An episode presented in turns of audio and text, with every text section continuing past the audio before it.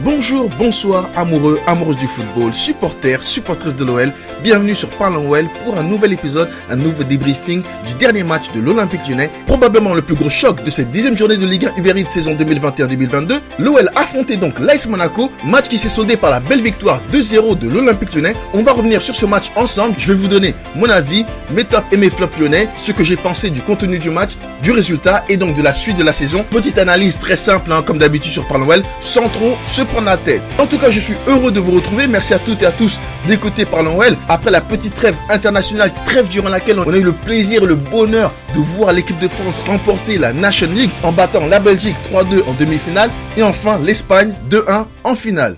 Bon, pour ceux qui en 2021 continuent de tacler la Belgique, oh le SEM, l'équipe de SEM, les gars, c'est plus la Coupe du Monde, on n'est plus en 2018, on est en 2021, au bout d'un moment, il faut continuer.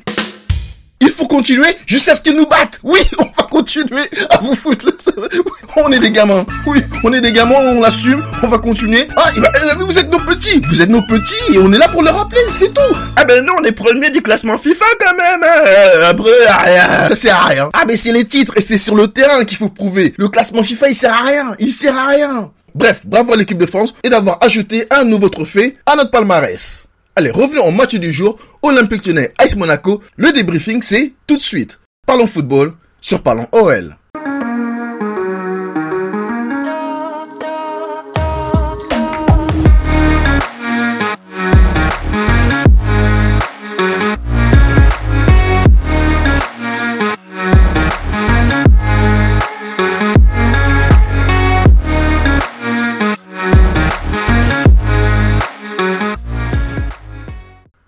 Commencer par ce qui était la composition de l'OL pour ce match avec quelques absences notables, notamment celle d'Anthony Lopez suspendu après son carton rouge lors du dernier match contre l'AS Saint-Etienne. Paul Hersbeck prenait donc sa place dans les buts pour sa première titularisation en Ligue 1. En défense, on avait Léo Dubois à droite, Boateng Deneyer dans l'axe et Emerson à gauche. Milieu récupérateur, Cacré, Bruno Guimaraes. Milieu offensif, Shakiri, Awar, Toke Kambi. Et enfin, devant, Cherki. À noter que Paqueta prenait place sur le banc. Malgré son retour du Brésil vendredi soir, il tenait malgré tout à participer à ce match. Vraiment, il fait preuve d'un professionnalisme incroyable.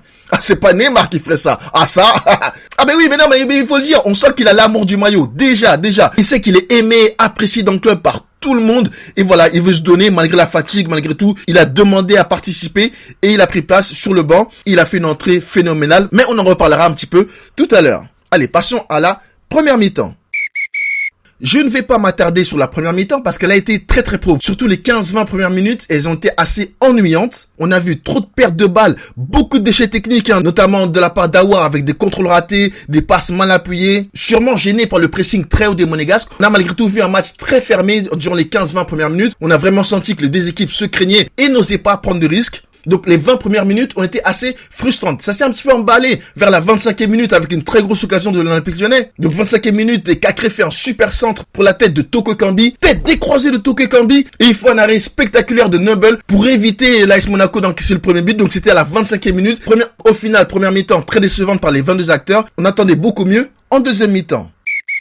La deuxième mi-temps un petit peu mieux commencé pour les Monégasques. Ils ont mis un petit peu le pied sur le ballon entre la 45 et la 55e minute. Hein. Ils ont essayé d'accélérer. On les a un petit peu regardés jouer. Sur les 50 premières minutes du match, notre joueur le plus dangereux, il est né après les années 2000. C'était Cherki qui a beaucoup décroché, mais en vain. Alors on va pas lui reprocher de pas avoir tenté parce qu'il a tenté des choses, mais malheureusement il n'a pas réussi à être décisif. À la 53e minute, j'ai quand même noté un, retour défensif salvateur hein, de, de, sur un tacle glissé pour dévier la frappe de, de Jason Martin qui était face au but. Et Howard il a fait un sprint de je sais pas 20-30 mètres pour tacle le ballon et c'était sa meilleure action du match. C'était vraiment un super retour défensif. Ce qui m'a un petit peu gêné sur ce match avant l'ouverture du score de, de l'Olympique à la 63e minute, j'ai l'impression qu'on jouait un petit peu trop dans les petits espaces. On n'osait pas frapper.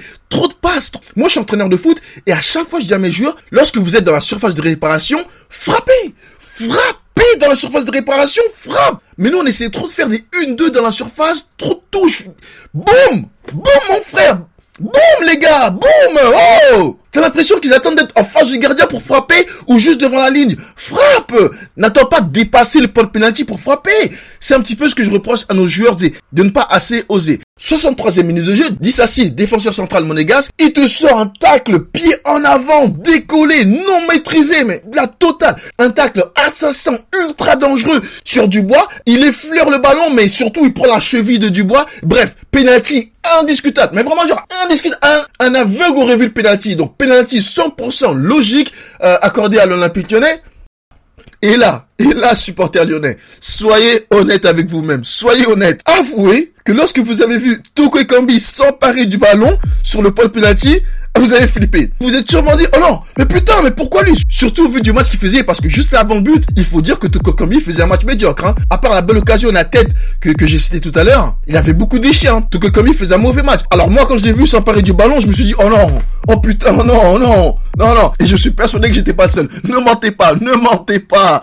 Bref, penalty pour l'OL, Kambi va le transformer et je pense que dans sa célébration, hein, il montre que ah vous avez douté, hein, vous voyez, hein, hein, hein, hein quoi y a quoi maintenant? C'est moi, c'est moi qui l'a pris, c'est moi qui marqué. Faites-moi confiance, merde. Qu'est-ce qu'il y a Hein? Vous voyez? Voilà, vous doutez? Voilà, c'est moi, je l'ai mis.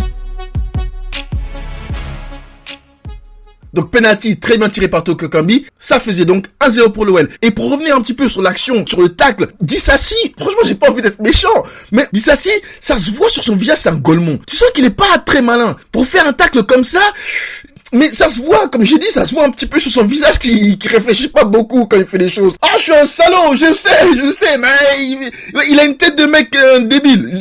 désolé, c'est comme ça. Ben, je le... Ouais, non, il y a des gens comme ça, tu sens sur leur visage qui sont pas malins. Tu, tu, vous le savez, vous voyez ce que je vais dire ou pas Hein? Mais ben, bref, tant mieux pour nous. 1-0 pour l'OL.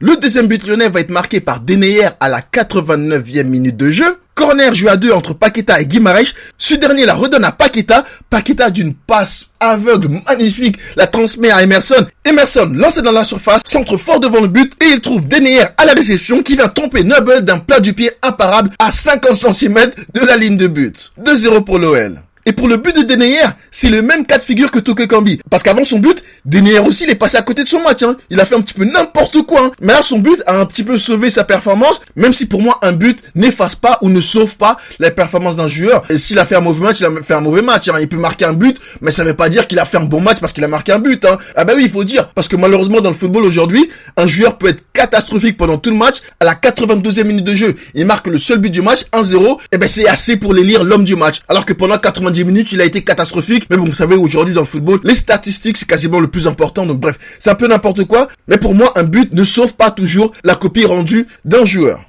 Bref, donc victoire 2-0 de l'Olympique lyonnais. Victoire malgré tout méritée. Hein. L'OL a été le plus entreprenant durant ce match. a eu les meilleures occasions, donc c'est une victoire complètement méritée. Même si l'AS Monaco a été solide, mais ne s'est pas montré très très dangereux non plus. Ils ont été forts tactiquement. Ils ont eu une ou deux occasions où Polersberg a fait les arrêts qu'il fallait. Mais sinon, à part ça, ils ont quand même été décevants ces monégasques. Mais ça n'a pas été un grand match des deux équipes. Il faut dire. Euh, on a quand même assisté à un match assez moyen. Mais on ne va pas cracher sur cette victoire face à un prétendant au podium. Donc victoire méritée. Félicitations à l'Olympique lyonnais. Allez, on va passer au top et au flop lyonnais du match. Allez, on va passer au top et au flop lyonnais du match. Et on va commencer par les flops. Alors, premier flop, Awar, trop trop décevant, il a perdu beaucoup de ballons. J'ai senti cette nonchalance qu'il a parfois avec le ballon.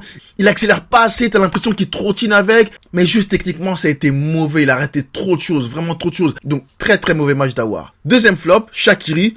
Shakiri, il n'arrive pas. Il n'arrive pas à faire la différence en un contre un.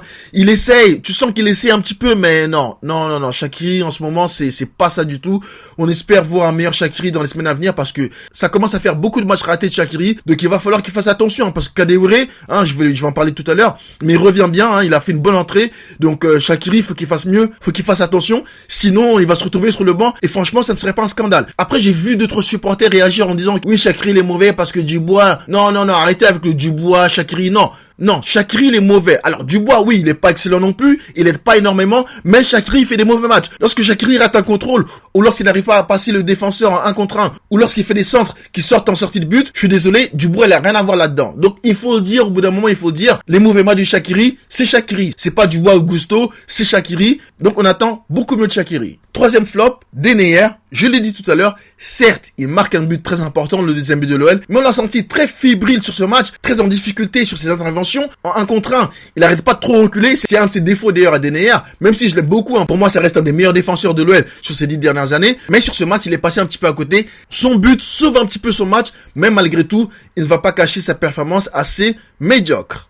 Voilà pour mes trois flops, Deneyer, Awar Shakiri. Match compliqué, je peux quand même aussi le noter pour Toko Kambi, hein, malgré son but sur penalty, mais avant ça, c'était très très moyen. Même s'il essaye beaucoup Toko Kambi, ça on peut pas le reprocher par contre, de toujours essayer, même si parfois il en fait un petit peu trop, lâche ton ballon un petit peu plus vite mon garçon, lâche, lâche-le Toko. Donc Toko Kambi, pas dans mes flops, mais match compliqué. Pareil pour Emerson, qui malgré, encore une fois, sa passe décisive, il a pas fait un très grand match Emerson, et pareil pour Dubois sur son côté droit, Dubois presque, presque invisible. Allez, on va passer au top. Premier top, Cacré.